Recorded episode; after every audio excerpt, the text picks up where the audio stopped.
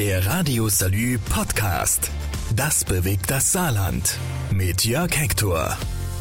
Das bewegt das Saarland. Glücklicherweise sind wir bei den letzten Naturkatastrophen, bei diesen Sturzbächen, die eine wirklich schreckliche Auswirkungen gehabt haben, verschont geblieben. Aber auch wir stehen fassungslos vor den Bildern, die wir dort sehen. Naturgewalten haben die Region heimgesucht und viele Saarländer sind vor Ort, helfen und unterstützen die Menschen dort mit allem, was sie können. Ob das Materialien, Verbrauchsmaterialien sind, ob es Gerätschaften sind oder die eigenen Hände. Ganz viele Menschen und Organisationen helfen aus dem Saarland heraus, zum Beispiel in Trier-Erang oder aber auch in der Eifel in Aarau. Ahrweiler. Mein Kollege Frank Schnottale hat mit einem derer gesprochen, die dort unten einige Tage verbracht haben, nämlich der Landesbrandinspekteur Timo Meyer. Er hat mit seiner Crew dort unten erste Hilfe geleistet und ist immer noch mit einem Teil seiner Mannschaft vor Ort. Es ist unglaublich, was Regen- und Wassermassen anrichten können. Das haben wir gerade gesehen in Nordrhein-Westfalen als auch in Rheinland-Pfalz. Und einer, der vor Ort mit vielen, vielen Mann geholfen hat, ist Timo Meyer.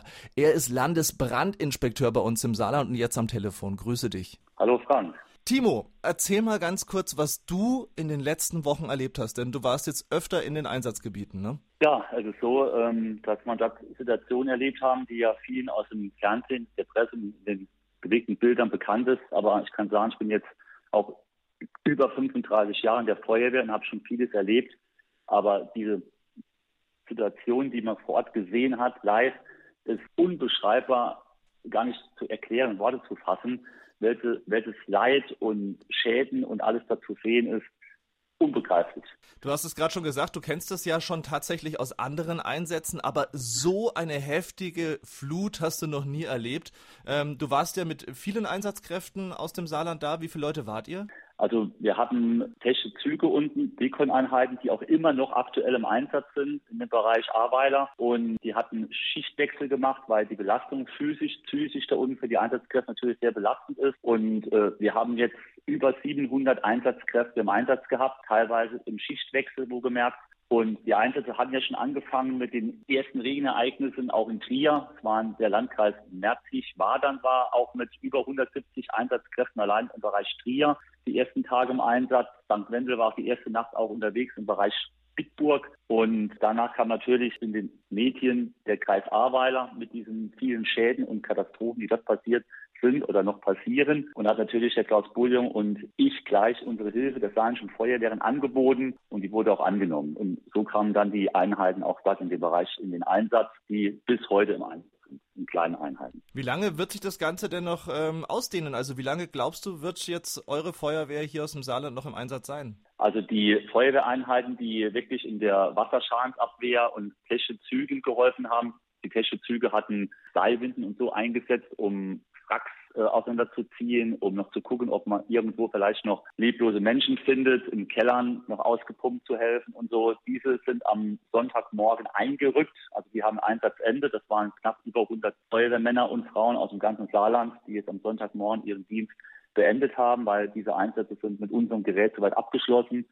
Da wird jetzt wirklich schweres Gerät benötigt zum zum Räumen und Bergen und sag mal Abreisen, also Bauunternehmer, THW, Bundeswehr, die haben das entsprechende Gerät für sowas äh, auch im Einsatz. Und äh, wir haben jetzt noch kleine Einheiten dort, beziehungsweise Dekon-Einheiten, die Duschen in den Einsatz bringen, die wir normalerweise bei uns für die Einsatzkräfte haben nach Gefahrgutunfällen, für uns abzuduschen, zu dekontaminieren. Und die haben wir jetzt noch an Schadenstellen, wo wirklich aktuell immer noch kein Wasser, kein Trinkwasser, kein Strom, kein Nichts vorhanden ist, wo die Menschen da im Schlamm äh, quasi zurzeit leben. Und denen haben wir diese Infrastruktur zur Verfügung gestellt, um sich einfach der Hygiene nachzugehen, weil die Hygiene ist im Moment aktuell das A und O der unter Einsatzstellen wegen den Seuchen etc.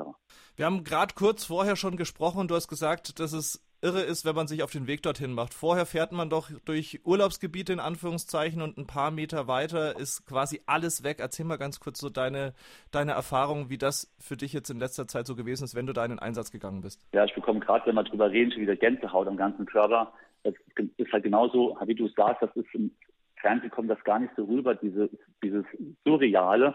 Man fährt in die Richtung Nürburgring, wo unser Bereitstellungsraum war für den Einsatzkräften. Da ist alles, alles schön grün und ein schönes Gebiet. Da kann man auch schön Urlaub und Freizeit machen, wenn man daran jetzt nicht denkt, was passiert ist. Dann fährt man in die Richtung der Einsatzstelle, da fährt man durch kleine Ortschaften, da wachsen die Blumenkästen, da spielen die Kinder auf der Straße, da ist einer noch Kaffee hat auf, da wird gegessen, da wird Eis gegessen, da fährt man durch und man ist zu surreal, weil man ist einfach in einer anderen Welt und denkt, was ist denn hier los? So, und dann fährt man den Berg so langsam runter, anderthalb Kilometer weiter und kommt in ein Gebiet, was unbeschreiblich ist. Äh, das sind Häuser weggespielt worden. Wir haben ja sehr viel Kontakt mit den, dieser Bewohnern. Die Einsatzkräfte, die aus dem Saarland dort waren, die sind teilweise schon mit Familien ganz eng zusammengekommen in der Not. Äh, wir haben auch seelsorgerische Arbeit unten leisten müssen, obwohl das gar nicht unsere Kernkompetenz ist. Aber allein schon das Zuhören, das Dasein hat den Menschen unglaublich Kraft gegeben. Und wenn man das dann sieht, von dieser Blumenkästen, Blumenblühen, die Kinder spielen auf der Straße und kommt runter und sieht gar keine Kinder mehr, keine Hunde, keine Katzen mehr, keine Häuser mehr. Man erahnt noch nicht einmal, dass da Häuser gestanden haben könnten, weil alles einfach weggespült wurde. Das ist unbeschreiblich. Und ich kann nur sagen, von den äh, Feuerwehreinsatzkräften, mit denen ich gesprochen habe, von uns, da waren auch gestandene Feuerwehrmänner dabei, die weit über 40 Jahre Einsatzerfahrung haben und Lebenserfahrung natürlich auch mitbringen.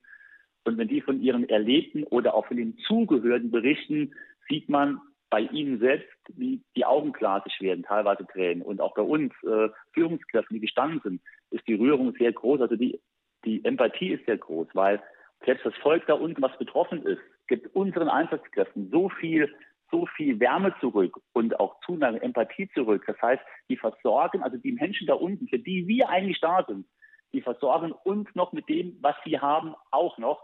Also es ist unbeschreiblich. Unbeschreiblich. Du hast gesagt, dass du sowas noch nie ähm, gesehen hast in dem Ausmaß. Ähm, das bedeutet ja auch gleichzeitig, es wird ja immer der Ruf danach äh, groß in letzter Zeit, von wegen hätte früher gewarnt werden müssen, hätten die Leute früher Informationen kriegen müssen. Was sagst du denn dazu, nachdem du das Ganze jetzt ja auch ähm, aus der Ferne am Anfang und dann auch aus der Nähe sehen konntest?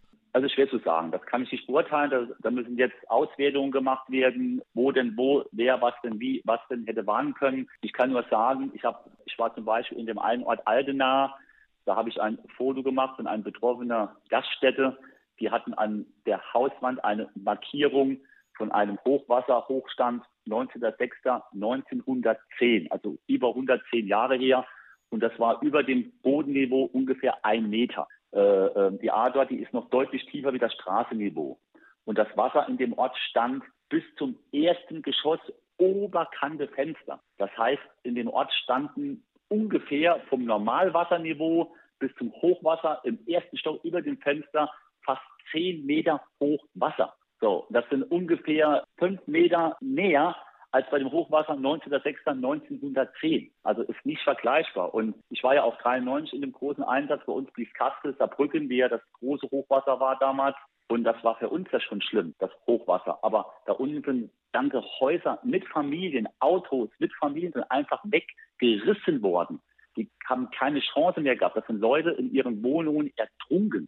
Also wie gesagt, Geschichten, die man da hört, Bilder, die man sieht, und die man von Betroffenen erzählt bekommt, die das selbst mit anschauen mussten, das ist einfach unbegreiflich. Was bedeutet das psychologisch? Also bekommt ihr da auch von der Feuerwehr und natürlich auch die Opfer vor Ort äh, Unterstützung? Wie läuft das Ganze ab? Also es ist so, dass wir natürlich, was den Feuerwehrleuten immer sehr viel bringt oder den Einsatzkräften, dass wir uns abends untereinander miteinander beschäftigen, also drüber reden, über das Erlebte reden und das austauschen.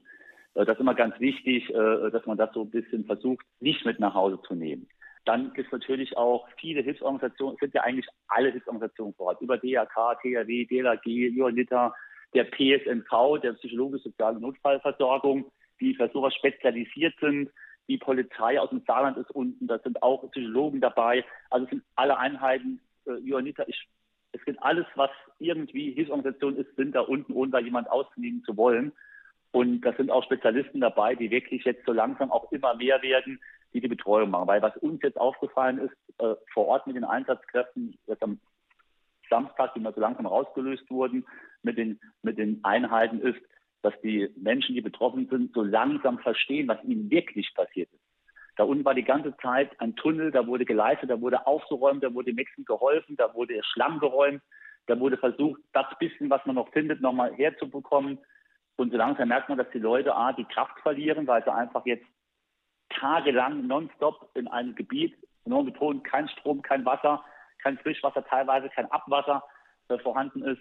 so langsam durch die Erschöpfung, durch die Müdigkeit, so langsam mal mitbekommen, was eigentlich um sie herum passiert. Und das haben wir jetzt stark mitgenommen. Deswegen ist jetzt diese psychologische Versorgung, speziell was die Betroffenen angeht, an erster Stelle.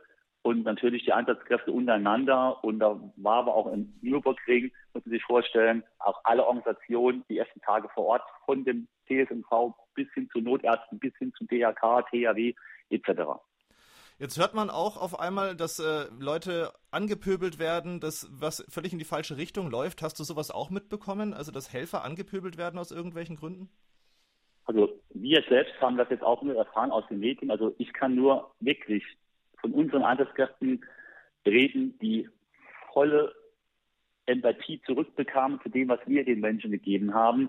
Also, ich habe nur Positives berichtet, absolut nur Positives gehört äh, äh, wie ich eben schon gesagt habe, wir wurden da überherzig aufgenommen, weil wir hatten ja Einsatzkräfte, die nicht an unserem Zentrallager Nürburgring übernachtet haben, sondern in dem Schadensgebiet übernachten mussten. Und selbst dort wurde sich um die noch gekümmert, wobei wir eigentlich da waren, uns um sie zu kümmern, was Verpflegung angeht, bis hin zu einem Fall, wo eine saarländische Hilfskraft mir erzählt hat, jetzt nicht aus der Feuerwehr, äh, äh, das war ein Ort, der komplett abgeschnitten war. Wir haben auf dem Lagerfeuer Wasser aufgekocht, um Kaffee zu machen für unsere Einsatzkräfte. Also ich kann nur wirklich beiderseits Hut ab vor den Betroffenen und auch Hut ab vor den saarländischen Feuerwehreinsatzkräften und natürlich von den anderen Hilfsorganisationen aus dem Saarland. Was ich da erlebt habe, ist menschlich unbeschreiblich. Ich habe nur hochmotivierte, engagierte Einsatzkräfte gesehen, die ich so und so das ganze Jahr sehe im Ehrenamt. Wir sind ja über, überwiegend ehrenamtlich aufgestellt im Saarland. Und da unten habe ich noch mal eine Schippe drauf gesehen, was an Menschlichkeit ich vorher so nie wahrgenommen habe. Das bedeutet ein großes Dankeschön geht natürlich an alle Helfer raus, egal ob sie jetzt eben über welche Gruppe sie organisiert waren, ob es jetzt eben die Feuerwehr war, THW und so weiter. Du hast sie alle aufgezählt und auch diejenigen, die persönlich einfach losgefahren sind. Hast du wahrscheinlich auch mitbekommen, dass einfach Menschen aus dem Saarland und auch aus anderen Regionen einfach gekommen sind, weil sie helfen wollten, oder? Absolut. Ähm, es ist absolut äh, lobenswert, das zu sehen. Und mein Dank auch an diese Menschen. Aber da gibt es ein kleines Aber. Es ist ganz schwierig, Menschenmengen, und das waren wirklich Menschenmengen, ich rede hier von tausenden Menschen, die ihre Hilfe angeboten haben, auf der professionellen Seite, wie auch auf der Ehrenamtsseite, ich sag mal Laienbasis, wo der Bürger, die Firma irgendwo herkam und sagt, da, da bin ich, so kann ich anpacken. Ähm, was da ein Problem immer ist für eine Einsatzleistung, was bei uns im Saarland und für uns passiert ja auch ein Problem wäre, ist, diese Menschen auf einmal da. Das sind tausende Menschen, das ist eine Kleinstadt, die auf einmal auftaucht in einem Gebiet, wo eigentlich keine Infrastruktur mehr ist. Wo kein Wasser ist, kein Trinken ist, kein Frischwasser, kein Abwasser und diese Menschen, die da unten helfen wollen, was absolut hervorzuheben ist und gar keine Kritik zu äußern ist. Aber die müssen auf einmal versorgt werden, die müssen untergebracht werden. Und das in einem Krisengebiet, wo man noch nicht mal weiß, was im Moment gerade passiert ist, das ist sehr schwer. Und das haben, das ist sehr schwer zu handeln und auch sehr schwer zu leisten. Das wurde da unten gemacht. Deswegen kam auch irgendwann der große Nürburgring ins Gespräch, was die Einsatzkräfte angeht. Aber das ist ein Wahnsinn. Also es ist überwältigend, was da passiert ist, auch mit den Dachspenden. Wir haben ja im Saarland ja über den Landesfeuerwehrverband Saarland, der ja in engem Kontakt mit dem Feuerwehrverband Rheinland-Pfalz steht. Wir haben ja da eine, eine, Partnerschaft schon am Samstagmorgen schon verkündet. Bitte keine Sachspenden mehr spenden. Es ist logistisch nicht mehr zu machen, weil es muss ja irgendwo hin, weil da, wo es hingehört, ist ja nichts mehr. Da war ja nichts mehr, keine Infrastruktur. So, da müssen auch Menschen da sein, die das Handeln, zuteilen, in Empfang nehmen und, und, und, und, und. Da merkt man schön, was dahinter steckt. Und deswegen im Moment immer noch der Appell, Sachspenden sind im Moment die Lager mehr als voll. Wenn jemand helfen will, dann bitte mit Geld spenden. Schauen Sie auf den Seiten der Saarländischen Feuerwehrverbände oder der Rhein oder des Saarländischen Feuerwehrverbandes und des Rheinland-Pfälzischen Feuerwehrverbandes. Das sind offizielle Spendenkonten angegeben, wo Sie davon ausgehen können, dass das Geld da ankommt, wo es hingehört. Vielen Dank, Timo Meyer, Landesbrandinspekteur bei uns im Saarland. Vielen Dank äh, für deinen Einsatz zum einen und zum anderen natürlich, dass du uns hier berichtet hast, was da in letzter Zeit bei dir los war und natürlich auch noch in den nächsten Tagen und wahrscheinlich auch Wochen noch für dich ansteht. Der Radio Salü Podcast. Das bewegt das Saarland mit Jörg Hector. Alle Podcast-Folgen immer und überall zum Nachhören. Immer und überall, wo es Podcasts gibt.